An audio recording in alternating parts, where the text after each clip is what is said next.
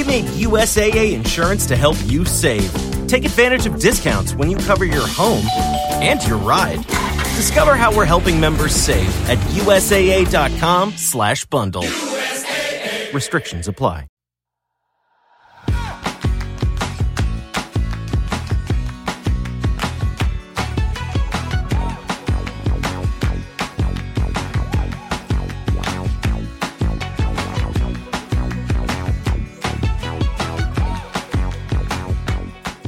Hola, esto es Plug and Drive, un podcast de Milcar FM, en su capítulo 6 del 2 de diciembre de 2017. Yo soy Paco Culebras y aquí hablaremos sobre vehículos eléctricos de forma sencilla y clara, sobre su uso, funcionamiento, características, posibilidades, ventajas y retos a superar. También tendrás opinión, análisis, noticias, debates y entrevistas para mantenerte informado de todo lo que acontece en el mundo de la movilidad eléctrica y la automoción del futuro.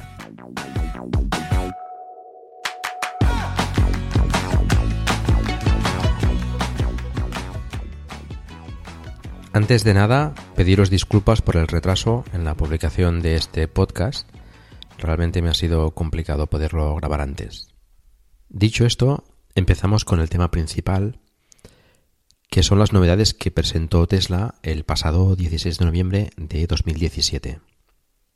Concretamente, un camión, el Tesla Semi, y la segunda versión del Roadster, del deportivo de la marca, con el que empezó, de hecho, Tesla, eh, aprovechando la plataforma del Lotus eh, Elise, lo electrificó y bueno, enseñó un poco al mundo qué se puede hacer con un coche eléctrico ya que las prestaciones y la autonomía del Roadster en su momento cuando se presentó pues eh, fueron bastante sorprendentes. De hecho, todos los productos Tesla destacan precisamente por sus prestaciones. Y el camión no podía ser de otra manera. Acelera de 0 a 100 km por hora en 5 segundos. Un poquito más que el Tesla Model 3, un sedán de tamaño medio. Esto sería solo la tractora. Llevando una carga de más de 36 toneladas, hace de 0 a 100 km por hora en 20 segundos. En la presentación, Elon Musk enseñó una imagen en la que aparecía el Tesla Semi acelerando eh, de 0 a 100 en esos 20 segundos y debajo un camión diésel que parecía que casi casi no se movía, eh, es bastante más lento. La cosa no queda ahí y afirman que puede hacer una pendiente del 5% cargado con esas 36 toneladas a casi 105 km por hora. Un camión diésel lo haría a 72 km por hora como máximo. Como vemos, unas prestaciones espectaculares para un camión, que le permitirían hacer rutas con fuertes desniveles de forma más rápida, pero también más segura, al circular a velocidades parecidas al resto de vehículos de la vía.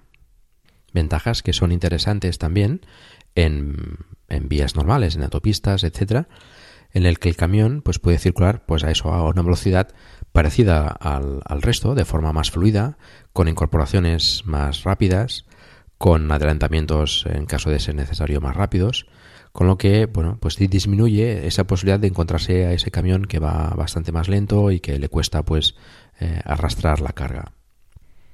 Pero uno de los datos más esperados en un camión eléctrico es la autonomía.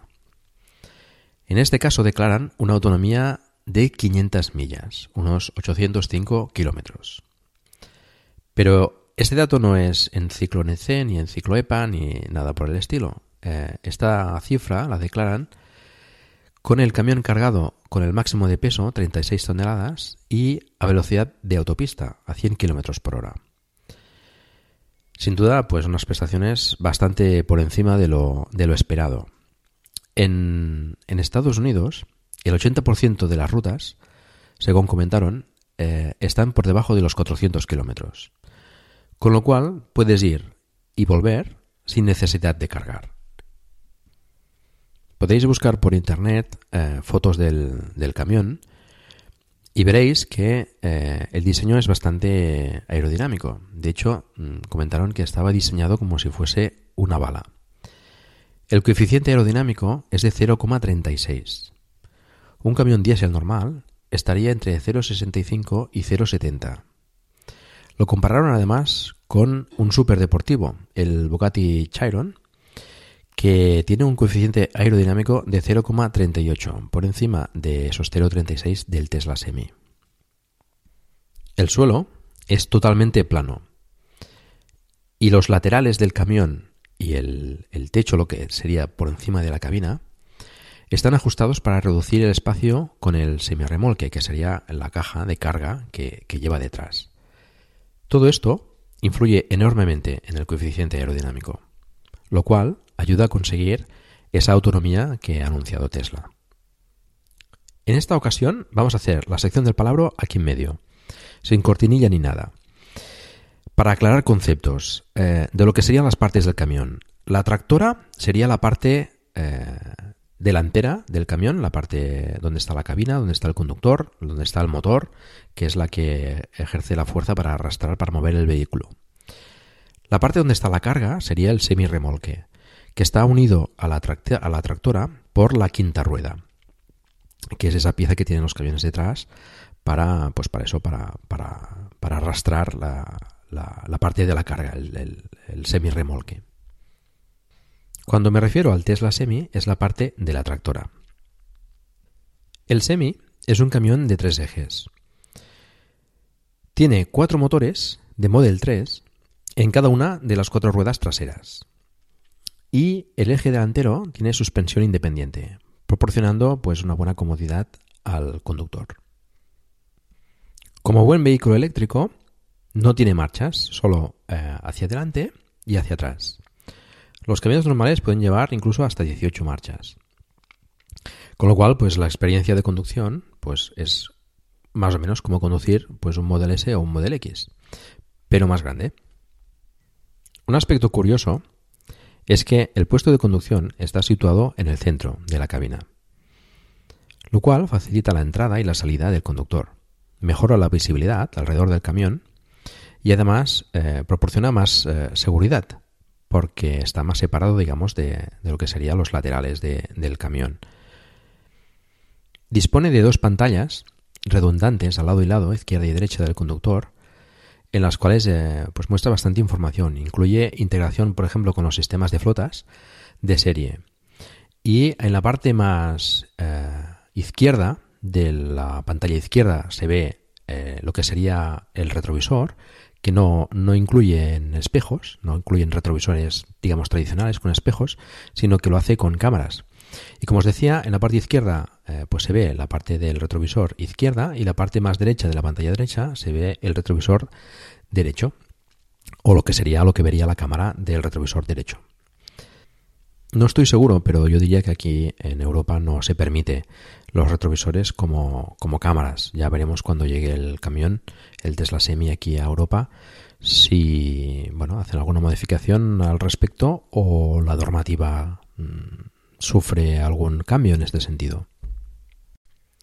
La cabina es bastante espaciosa. Puedes estar de pie, por ejemplo, en la cabina sin problema. Eh, es muy minimalista, muy al estilo de Model 3 de hecho, la calefacción, el sistema de ventilación, me pareció que, era el mismo que el, que el Model 3. Las manetas, por ejemplo, de abertura de la puerta también son las mismas que el Model 3. Em, el sistema de acceso al camión, pues con unas escaleras también me pareció bastante cómodo. Se pudo ver detrás del conductor pues una silla también para un segundo acompañante. No se vio un espacio habilitado para poder dormir, aunque a priori parece que habría sitio para hacerlo, sí que se vio un espacio de almacenaje arriba y incluye también un maletero frontal, igual que el Model S o el Model X o el Model 3. El tema del espacio para poder dormir es necesario en camiones de largo recorrido. El semi no está orientado a este tipo de transporte, está orientado a, transporte de corto y medio recorrido. En largo recorrido, pues los camiones diésel tienen todavía la ventaja de la autonomía, ya que pueden eh, incorporar depósitos adicionales y almacenar pues muchos más litros de combustible y, les permite hacer pues miles de kilómetros sin necesidad de repostar. El repostaje de un camión diésel, por cierto, tiene asociados ciertos inconvenientes, como emanaciones o derrames en un entorno desagradable y tóxico, tienen unos precios impredecibles que suben y bajan constantemente y que, eh, dado que son depósitos de muchos litros, se puede tardar 15 minutos o más para repostar un camión diésel. ¿Y cómo es la carga del Tesla Semi? Tesla nos dice que puede cargar casi 645 kilómetros en 30 minutos. Este es un dato bastante mejor del que se esperaba. 645 kilómetros son entre 6 y 7 horas de viaje, dependiendo de la, velocidad a la que se circule. No olvidemos que los camiones tienen la obligación de, de hacer paradas para descansar. Aquí, cada 4 horas y media de conducción, tienes que descansar 45 minutos. Cuatro horas y media de conducción a 90 km por hora, que es la velocidad máxima a la que pueden circular los camiones aquí, son 405 kilómetros, bastante por debajo de esos 645 que conseguimos en una carga de 30 minutos. El semi además puede cargar la batería en origen o en destino, es decir, mientras está parado y se está introduciendo la carga en el semirremolque o descargando el camión de lo que esté transportando, lo cual suele durar entre 30 minutos y una hora, pues puede cargar eh, la batería para hacer el próximo viaje. Tesla anunció la instalación de estaciones de carga por todo el mundo para la carga de camiones que llamó Megachargers. Recordemos que actualmente tiene eh, los superchargers, una infraestructura importante ah, también por todo el mundo para cargar los turismos, el Model S y el Model X, con una potencia de unos 125-130 kilovatios. La potencia de los megachargers será, por supuesto, bastante superior para poder cargar esa batería que yo estimo estará cerca aproximadamente de los 1000 kilovatios hora, del megavatio hora. Los megachargers, dice Tesla, que estarán alimentados por energía solar y que ésta será almacenada en los Tesla Powerpack, en las baterías que tiene Tesla para almacenaje de, de electricidad, tanto industriales como domésticas, supongo que utilizará evidentemente las industriales, para después proporcionarla a los camiones.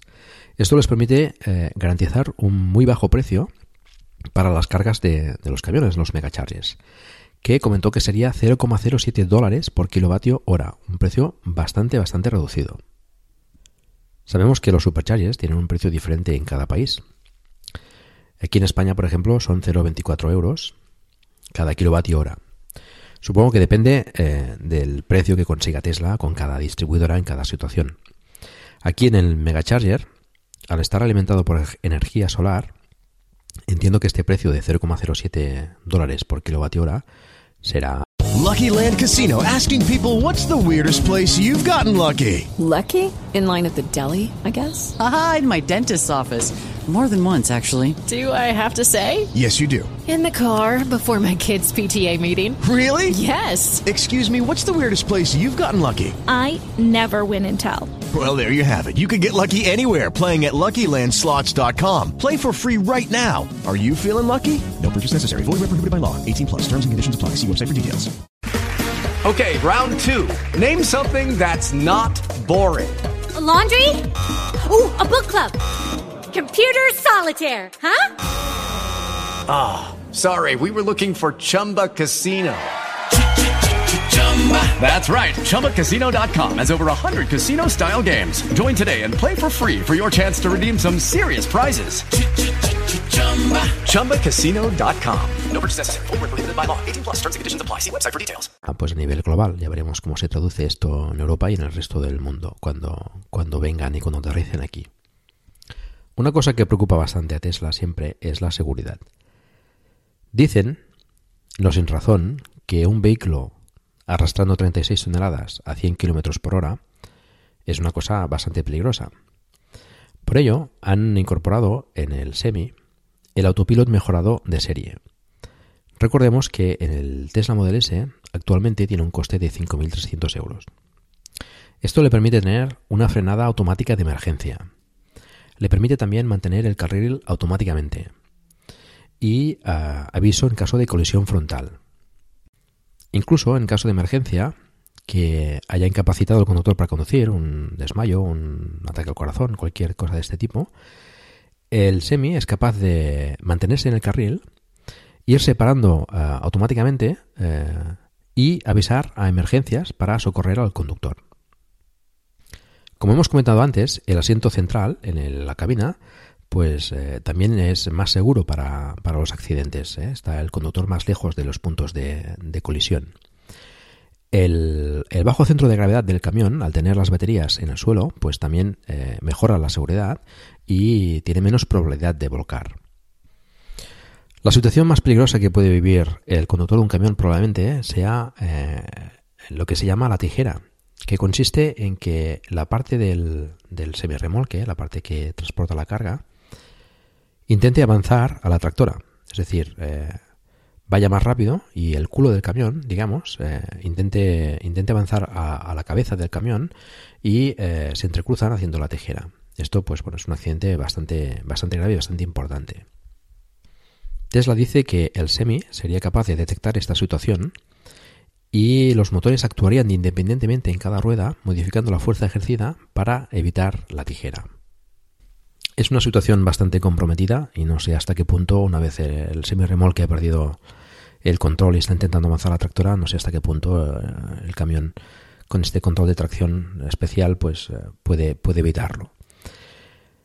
Mm, Tesla dice que sí, tenemos que darle beneficio de la duda y bueno, esperemos que, se demuestre que, que así es.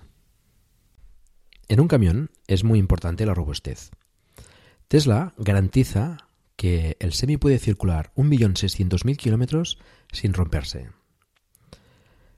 De los cuatro motores independientes que, lleva el Semi, podría seguir circulando aún si se estropeasen dos de los motores. Los frenos son también muy importantes en un camión. En el caso del Semi, al ser un vehículo eléctrico, los frenos no sufren ya que los motores actúan como frenos. Esto nos permite, como sabemos, eh, recargar la batería cuando se está frenando y toda esa energía que se disipa en forma de calor cuando un camión, por ejemplo, está bajando una pendiente, en el caso del semi, eh, estarían recargando la batería. Y evitaría, por ejemplo, pues eh, esas situaciones en las que los frenos se calientan demasiado y, bueno, dejan de funcionar y, bueno, podría ser un problema grave para un camión pues de ciertas toneladas ir bajando una pendiente sin, sin frenos. El semi, al contrario que los camiones diésel, no tiene transmisión, ni tiene diferenciales, ni tiene catalizadores, con lo cual son menos piezas que se pueden estropear.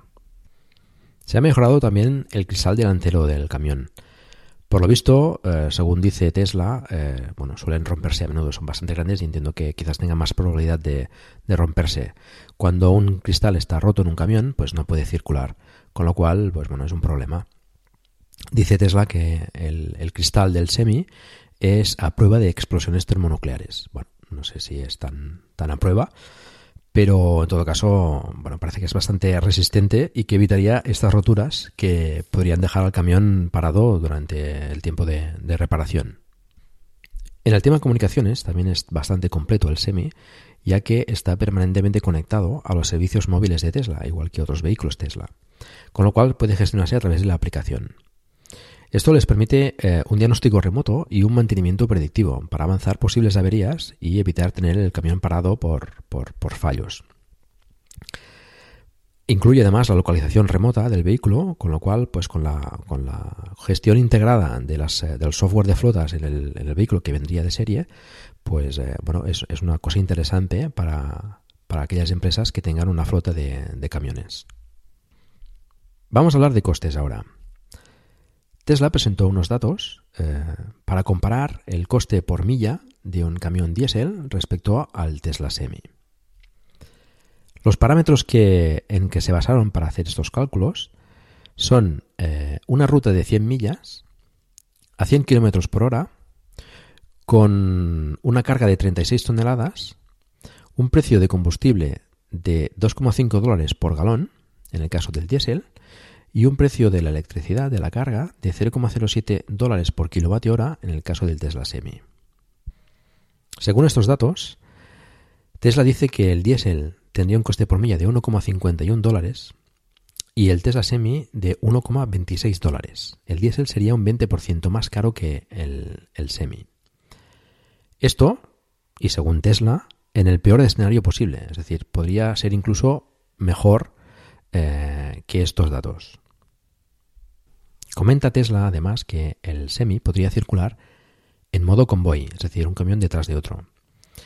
Que esto eh, es una cosa que ya pueden hacerlo y que sería 10 veces más seguro que un conductor humano. En este caso, el camión incluso circularía unos más cercanos de otros para evitar eh, efectos aerodinámicos.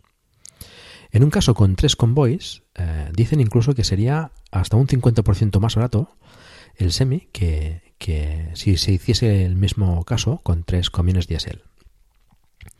El diésel en este caso sería de 1,51 dólares eh, la milla y el semi bajaría a un coste de 0,85 dólares la milla.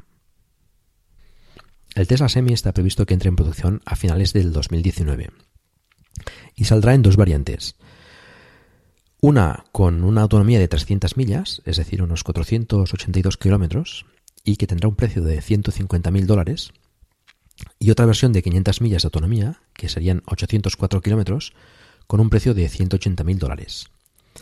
Para comparar, un camión diésel eh, equivalente, con características similares, eh, rondaría, dependiendo de las prestaciones de la marca, eh, etcétera, entre los 75.000 y los 100.000 euros.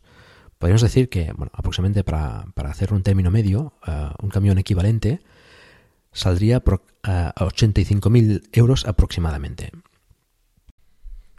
Jerome Guillén, el vicepresidente de camiones de Tesla, que por cierto había estado trabajando en Daimler en el diseño de alguno de sus camiones, hizo la presentación del Tesla Semi en Europa y ha aportado algunos datos interesantes. Ha confirmado que el Semi tendrá la misma capacidad de carga que un camión diésel. Dado que la normativa exige un, peso máximo en el conjunto de tractura y semirremolque, pues implica que el peso del Tesla Semi sería el mismo que el de un camión diésel. Aquí en Europa, por ejemplo, eh, se permite a un camión que esté propulsado por energías alternativas pesar hasta una tonelada más que un camión normal. Desconozco si en Estados Unidos eh, es igual. Si alguien lo sabe, pues que nos lo haga saber. Jerome Guillén ha dicho también que están trabajando en la adaptación del SEMI a la regulación europea sobre camiones. Aquí ya, ya sabéis, por ejemplo, que los camiones son un poco diferentes que en Estados Unidos, ¿no? Allí impera más los camiones con morro. Aquí eh, son camiones sin morro, debido pues a, la distancia máxima que, pueden eh, medir los camiones, que son 16 metros y medio. Eh, con algunas variantes se permite algunas dimensiones un poco más grandes si se incorporan elementos para, para frenar el coeficiente aerodinámico, con lo cual pues veremos cómo se traduce esto en, la adaptación del Tesla Semi a la normativa europea.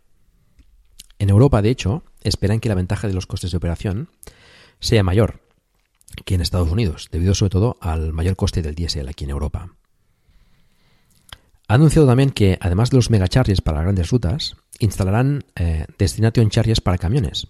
Recordemos que los Destination Charges, eh, en el caso de los turismos, pues se instalan en hoteles, en restaurantes, en sitios donde, bueno, un vehículo Tesla, un Model S o un Model X puede estar estacionado un tiempo para hospedarse o para comer. En el caso de los camiones entiendo que sería en almacenes o en fábricas donde, bueno, pues eh, los camiones cargarían o descargarían material. También ha comentado que usará el mismo hardware para el autopilot que los coches y también usará el mismo sistema de apertura de llave que el Model 3, que recordemos es eh, se usa el móvil o una pequeña tarjeta de crédito con chip. Ofrecerá también una visión panorámica de 360 grados del camión gracias a las cámaras instaladas para eliminar los puntos ciegos. Esto despeja las dudas de, algunos sobre la posición central del conductor en la cabina, lo cual podría evitar eh, en algunas eh, maniobras eh, un poco delicadas, en las cuales, pues, en sitios estrechos o así, que algunas veces el conductor del camión tiene que sacar la cabeza para, ver por dónde pasa y no, y no tocar algún, algún objeto o algún coche o algún camión que esté aparcado. En este caso, con esta visión de 360 grados, entiendo que supongo que tendrá una visión cenital del, del camión, podrá facilitar pues, todas las maniobras que necesita hacer el, conductor gracias a las dos pantallas que tendrá a izquierda y derecha en la cabina. Para finalizar el tema del camión, he realizado un ejemplo práctico basándome en un caso real, en una empresa que conozco que eh, hace transporte diario de cierta mercadería de un almacén a otro. Los datos son los siguientes. Un camión hace 800 kilómetros diarios, cinco días a la semana. En el caso del camión diésel, hemos considerado un consumo de unos 30 litros cada 100 kilómetros, por lo tanto 0,3 litros cada kilómetro. El coste del combustible, el diésel, serían 0,85 euros al litro más IVA. El IVA lo descartamos por el momento porque en la energía tampoco lo hemos considerado.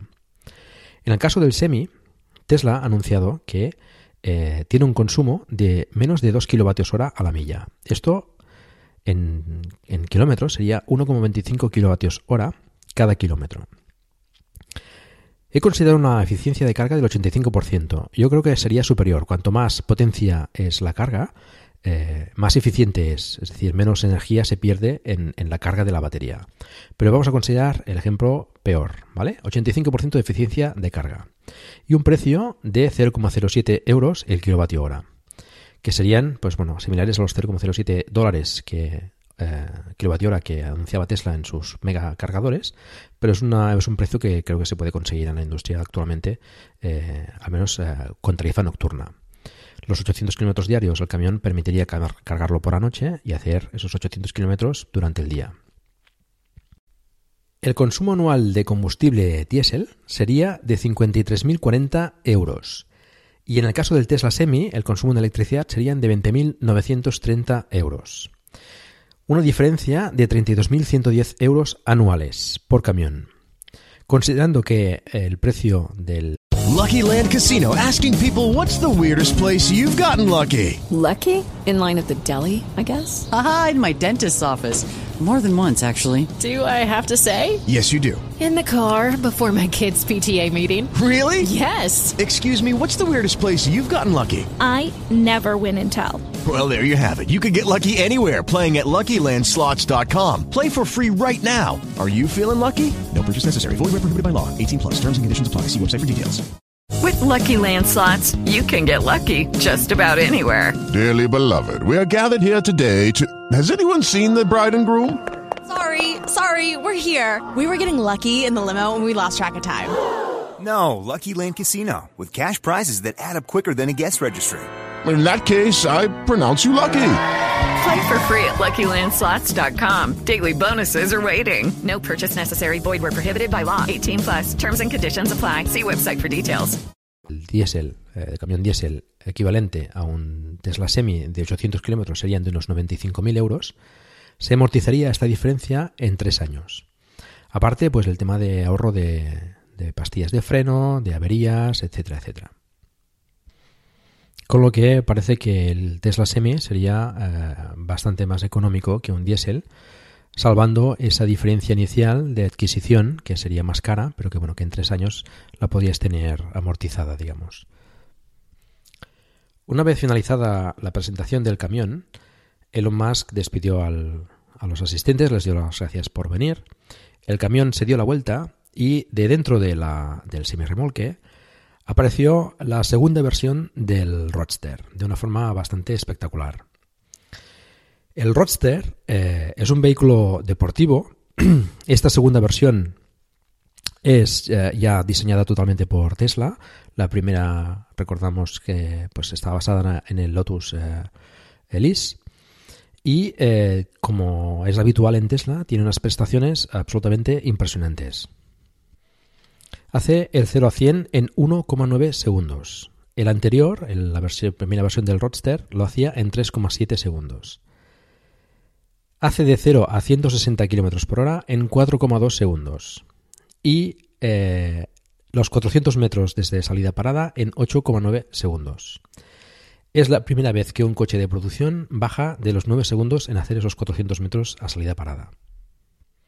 Y también es la primera vez que un coche de producción baja de los 2 segundos de 0 a 100. Esas prestaciones son mmm, prestaciones de Fórmula 1 totalmente. Y la velocidad máxima es de 400 km por hora, cuando la anterior versión era de 200 km por hora. La batería es de 200 kWh, que proporciona una autonomía de 620 millas a velocidad de autopista. Estos son casi 1000 kilómetros. Es el primer coche que lo logra con una sola carga y velocidad de autopista. El anterior Raster tiene una autonomía de 400 kilómetros. Este dato me resulta curioso porque 200 kWh es el doble de lo que monta el Tesla Model S con mayor autonomía.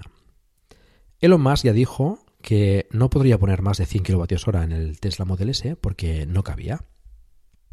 El Roadster 2 es más pequeño que el Model S y le están poniendo el doble de batería.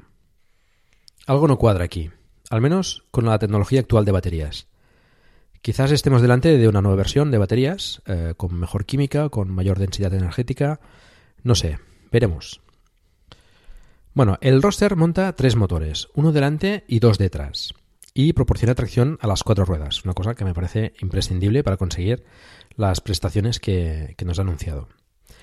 El par motor eh, es de 10.000 newtons metro, una absoluta barbaridad. Y es un vehículo de cuatro asientos. El anterior roster era mm, solo de dos asientos. En este caso son cuatro, aunque los de atrás no son demasiado grandes. Tiene también un techo removible al estilo Targa y, según dijo Elon Musk, pues una buena capacidad de carga, es decir, que te permite mm, hacer mm, viajes con el coche. Que la anterior versión pues era un deportivo para cortos recorridos. Estará disponible en 2020 y tendrá un precio de 200.000 dólares. Estos son los números del modelo base. Es decir, ah, habrá otro modelo con mejores prestaciones. No sé si más autonomía o conociendo a Elon Musk seguramente con, más aceleración. ¿Será posible que bajen de esos 1,9 segundos de 0 a 100? Elon Musk dijo, de hecho, que este modelo, el Roadster 2, era una bofetada a los vehículos de combustión, ya que les pasa la mano por la cara en aceleración, en autonomía, incluso en precio, porque un superdeportivo que se acerque siquiera a estas eh, prestaciones, tienes que gastarte a partir de millón, millón y medio de dólares. El diseño yo lo encuentro precioso, es un coche muy atractivo, os animo a, buscarlo por internet, en fotos. Yo no le he sabido ver, por ejemplo, el sistema de apertura de las puertas. Parece como si no tuviese ningún sistema. Mm, algo habrá, evidentemente, pero no, no, se aprecia. Eh, el interior eh, es también parecido al Model 3, también en líneas minimalistas. El volante, bueno, es un poco futurista, en plan, pues, mm, volante de avión. La pantalla también central, en este caso vertical. Y, eh, bueno, pues el coche en sí, igual que con el camión, yo creo que Tesla ha vuelto a dar un golpe en la mesa y a, demostrar que puede hacer vehículos eh, superiores a los vehículos actuales. Al menos en líneas generales.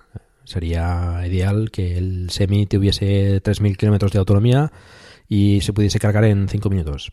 Quizás lo veamos algún día. Pero en líneas generales yo creo que eh, tanto el Semi como el Roadster son vehículos eh, mejores que sus homólogos en combustión. Bueno, espero que Tesla pueda llevar a cabo estas producciones de forma satisfactoria. Estamos viviendo ahora, pues, eh, estos retrasos en la producción del Model 3, producidos parece ser por la, por la fabricación de baterías en la Gigafactory, que, que tienen algunos problemas en la automatización de los robots y en la, velocidad de la línea de producción, y que están intentando solucionar. De hecho, Panasonic ha dicho que, que próximamente se aumentará el ritmo de fabricación. También estamos viendo que, Tesla está perdiendo dinero cada, cada, cuatrimestre cuando presenta resultados. Yo, sinceramente, no tengo los conocimientos financieros eh, suficientes como para poder daros un análisis correcto de todo, de todo este tema. Intentaremos encontrar a alguien que nos lo pueda proporcionar pero mm, veo que eh, Tesla está haciendo fuertes inversiones, tanto en la Gigafactory, eh, produciendo baterías, como en la instalación de infraestructuras de carga con los superchargers, con los megachargers próximamente, con los destination chargers, eh, expandiéndose, pues abriendo nuevos centros de servicio, nuevos talleres, nuevas, nuevas tiendas, la línea de fabricación del Model 3 también, en fin, de momento están recibiendo la confianza de los inversores Mm, también la mía, eh, yo les doy el beneficio de la duda, quizás eh, veamos estos beneficios pues más a largo plazo. Os recomiendo la escucha del capítulo número 82 del podcast Perspectiva de esta misma cadena, de mi compañero David Isasi, al que aprovecho para felicitar desde aquí por el premio al mejor podcast de economía y finanzas eh, en las recientes jornadas de podcasting en Alicante. David nos habla de la peculiar forma de financiación que tiene Tesla cobrando por adelantado los primeros pedidos de, del Tesla Roadster 2. Ramón Cano nos hablará también de la presentación del Tesla Semi y del Roadster 2. Y los dos, bueno, tienen una visión quizás un poco más pesimista que la mía, quizás eh, más realista, no lo sé, el tiempo lo dirá. Pero bueno, merece mucho la pena la escucha. Ramón aporta datos interesantes sobre el camión, sobre todo. Eh, no siempre estamos de acuerdo, pero bueno, siempre son interesantes sus reflexiones. Reconozco que con el tema de Tesla quizás pequé de optimista. Eh, intento ser objetivo y cuando Tesla se equivoca, que lo hace, pues lo decimos. El objetivo de Tesla es conseguir una movilidad más sostenible y en ese sentido pues coincidimos totalmente.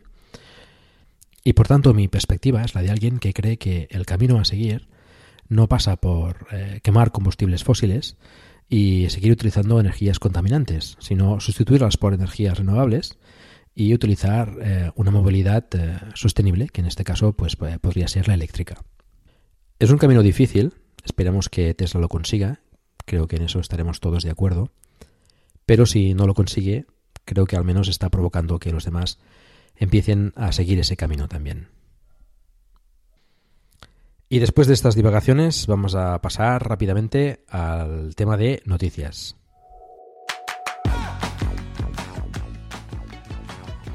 Torrot ha presentado en noviembre en el Salón de la Moto EICMA de Milán su velocípedo fabricado en España y que eh, cuenta con dos versiones, una biplaza cubierto sin, necesidad de llevar casco y otro llamado velocípedo C con una plaza y con mayor capacidad de carga y abierto, en este caso con casco obligatorio, y orientado a, usos comerciales. Es un velocípedo de tres ruedas, dos delante y una atrás, con una potencia de 10 kilovatios, unos 13,5 caballos, y una velocidad máxima limitada de 88 km por hora. La autonomía son 150 km, que nos lo proporciona una batería de 8 kWh, que podremos cargar con, con un Chuco o con un CCS Combo. Se espera que las entregas de las primeras unidades sean a partir de septiembre de 2018. Desde Bilbao nos llega la noticia de que eh, se han puesto en circulación seis nuevos taxis eléctricos, eh, Hyundai Ioniq en concreto, eh, gracias a los incentivos del ayuntamiento con, con una aportación de 10.000 euros y una ayuda adicional en la instalación del punto de recarga en casa.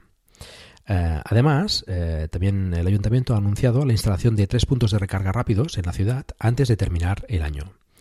Una buena noticia para la movilidad eléctrica en, Bilbao. Y desde Zaragoza nos llega la noticia de que la empresa concesionaria de autobús urbano Avanza ha introducido los dos primeros autobuses eléctricos de la marca Irizar, uno eléctrico de 12 metros y otro híbrido plus escalable eléctrico de 12 metros, que parece que eh, entrarán en funcionamiento a inicios de 2018. La intención también es implantar una primera línea de autobuses totalmente electrificada, con un sistema de carga rápida por pantógrafos en las terminales, que es una prueba similar a la que están realizando el Ayuntamiento de Barcelona y Endesa. Y nos vamos hasta Londres, donde continúa la expansión de la instalación de puntos de recarga integrados en las farolas, para facilitar la carga a aquellos que no tengan donde cargar el coche o que eh, dejen el coche aparcado mientras están trabajando, por ejemplo. Tiene un coste muy bajo, aprovechando la infraestructura existente de, conexión eh, eléctrica de las farolas, de unos 1.142 euros aproximadamente. Y la instalación además es muy rápida, en 30 minutos. Las primeras 50 farolas se han instalado en el barrio de Kensington y en el de Chelsea. El coste eh, contempla dos opciones. En ambas tienes que comprar un cable especial eh, suministrado por la compañía que controla el consumo que haces de electricidad. En la primera opción, eh, comprarías el cable por 199 libras, pagando una mensualidad de 7,99 libras y pagando el precio del kilovatio hora a 0,15 libras. En la segunda opción, el cable eh, sería tenía un precio de 299 libras, sería sin suscripción, no pagarías nada al mes y pagarías eh, un precio de 0,19 libras por cada kilovatio hora consumido.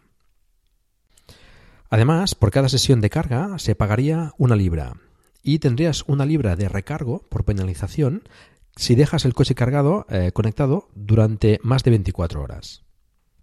Hoy que el tema va de, transporte de mercaderías eh, de forma eléctrica, tenemos dos incorporaciones a estas opciones. Una es la furgoneta Maxus, que eh, se ha presentado en la Expo Electric de Barcelona.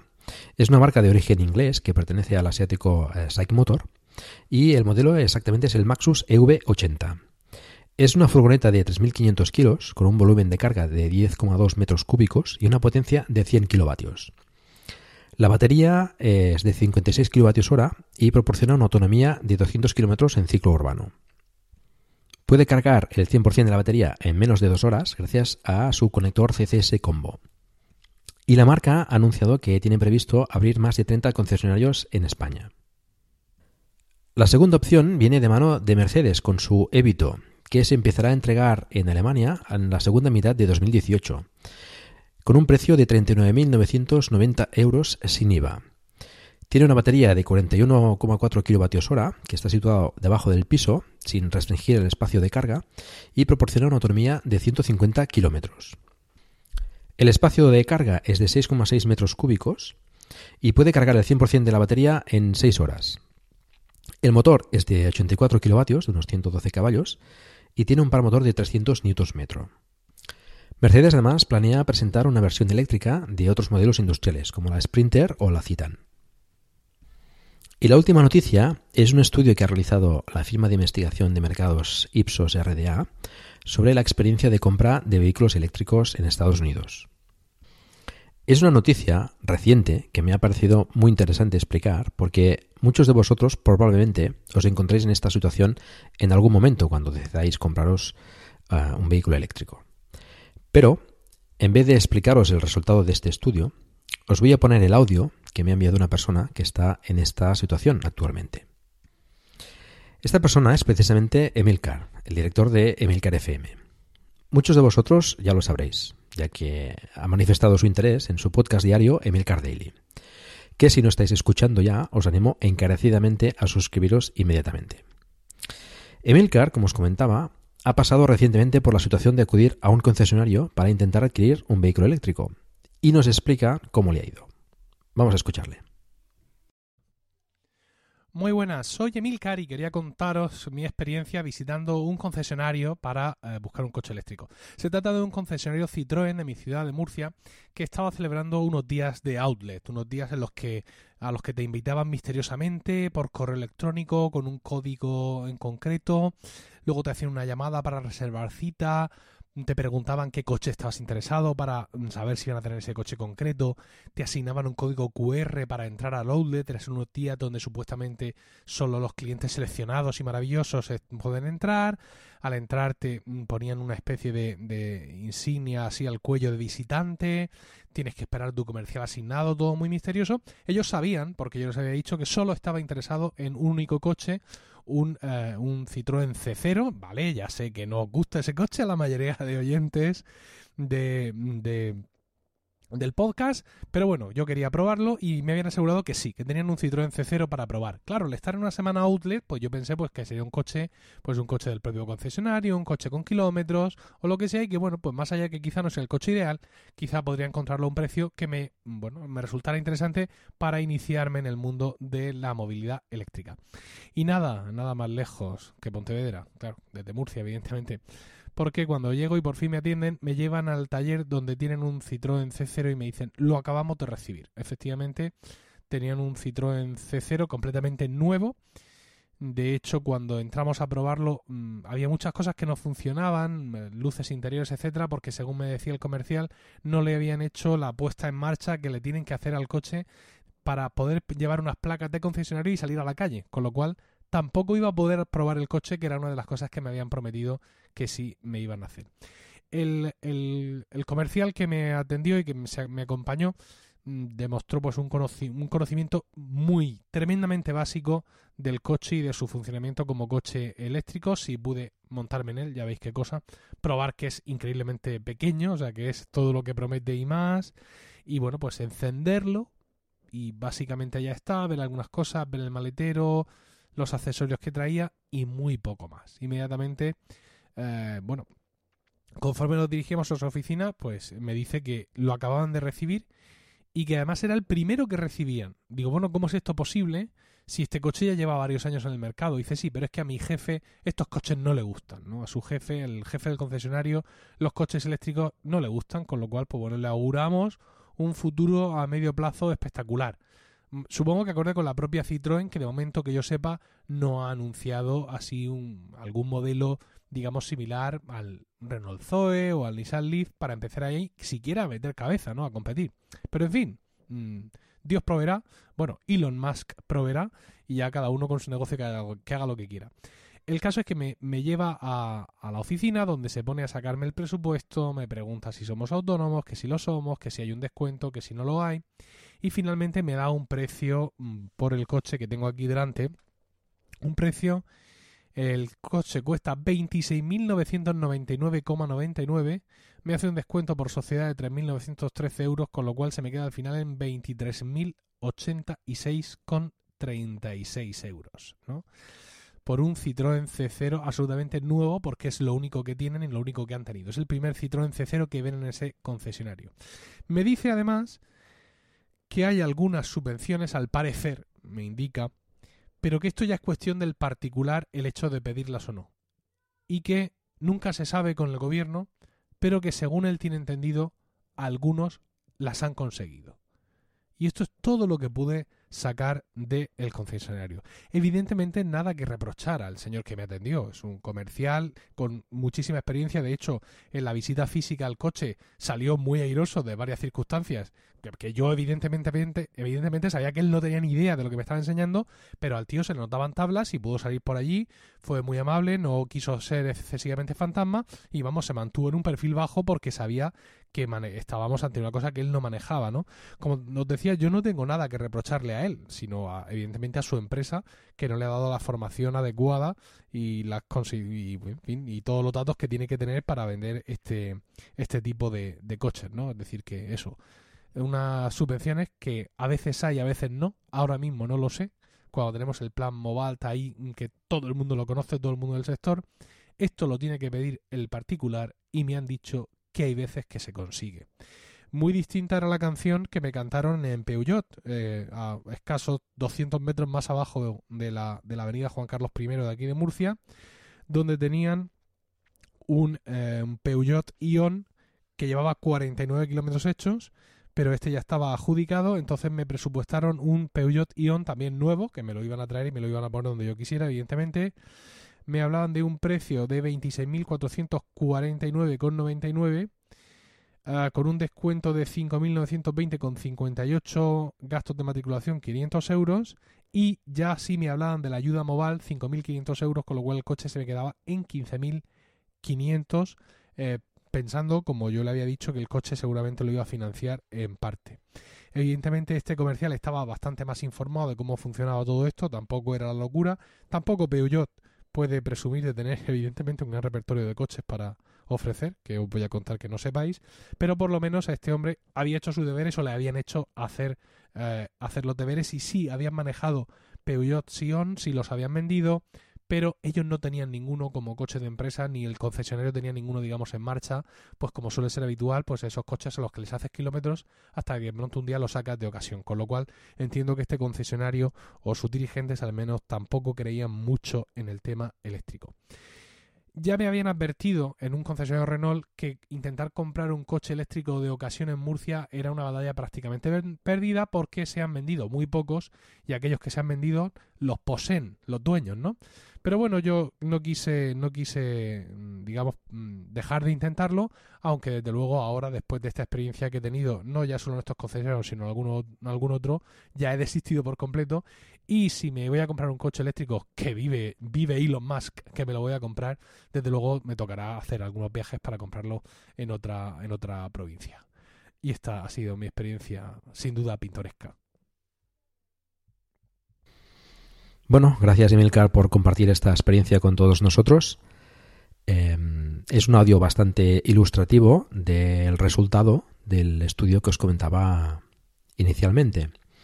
Eh, en este estudio se enviaron 141 supuestos compradores a 11 concesionarios de Estados Unidos. ¿Adivináis eh, el resultado de este estudio y los problemas que se encontraron estos supuestos compradores? Pues eh, sí, efectivamente, más o menos los que, los que se ha encontrado Emilcar. Información vaga e imprecisa, falta de interés por vender un vehículo eléctrico, falta de stock para poder probarlo, para poder experimentarlo. El único concesionario que fue satisfactorio en este sentido eh, fue el de Tesla, con personal apasionado por el vehículo eléctrico y con información precisa y actualizada. De hecho, Tesla no es un concesionario, es una tienda de la propia marca. Esta es una cosa que también hace diferente al resto de, marcas de automóviles. Las demás son concesionarios, son concesiones que la marca de automóviles, la que sea, eh, pues eh, le concede a una empresa para vender mm, automóviles. Y algunos de ellos pues no tienen demasiado interés en vender vehículos eléctricos, quizás porque no, les, eh, no les proporciona eh, ingresos a posteriori por mantenimientos o por averías, etcétera. Pero por suerte no todos son así. Hay concesionarios que, sí que están interesados en vender vehículos eléctricos, que los conocen, que los tienen, que te los dejan incluso un par de días para que pruebes eh, el vehículo eléctrico en tus trayectos habituales, para que pruebes a cargarlo, cuál es la experiencia de cargarlo, de, bueno, de usar un vehículo eléctrico en tu día a día. Mis felicitaciones a esos concesionarios que sí que apuestan por la movilidad eléctrica que sí que les interesa pues vender vehículos eléctricos que forman a sus vendedores, a sus comerciales para poder dar una información correcta y, y poder aconsejar y poder eh, eh, vender correctamente esos vehículos eléctricos que la gente les puede solicitar. Si alguno de ellos está interesado en compartir sus experiencias o su punto de vista con nosotros en un capítulo de Plug and Drive, pues eh, estaré encantado y que se ponga en contacto conmigo. Y vamos a ir acabando este capítulo un poco más largo de lo habitual, en compensación por haber publicado un poquito más tarde. Os sigo recordando que hemos abierto un grupo de Telegram para hablar sobre el vehículo eléctrico, donde os invito a participar. Ya somos 130. Encontrarás el enlace en la página del programa. Os recuerdo también que si ya disfrutas de un eléctrico, me gustaría mucho que nos enviaseis un audio con tus impresiones y experiencias para compartirlas con todos nosotros. Muchas gracias por el tiempo que habéis dedicado a escucharme. Os recuerdo que hagáis difusión del vehículo eléctrico en la medida de vuestras posibilidades, por ejemplo, recomendando este podcast o haciendo una reseña en iTunes. Espero también vuestros comentarios en emilcar.fm barra. Se escribe plug and drive. Donde también encontraréis eh, los medios de contacto conmigo y conoceréis los otros podcasts de la red que os animo a escuchar. Un saludo y hasta pronto.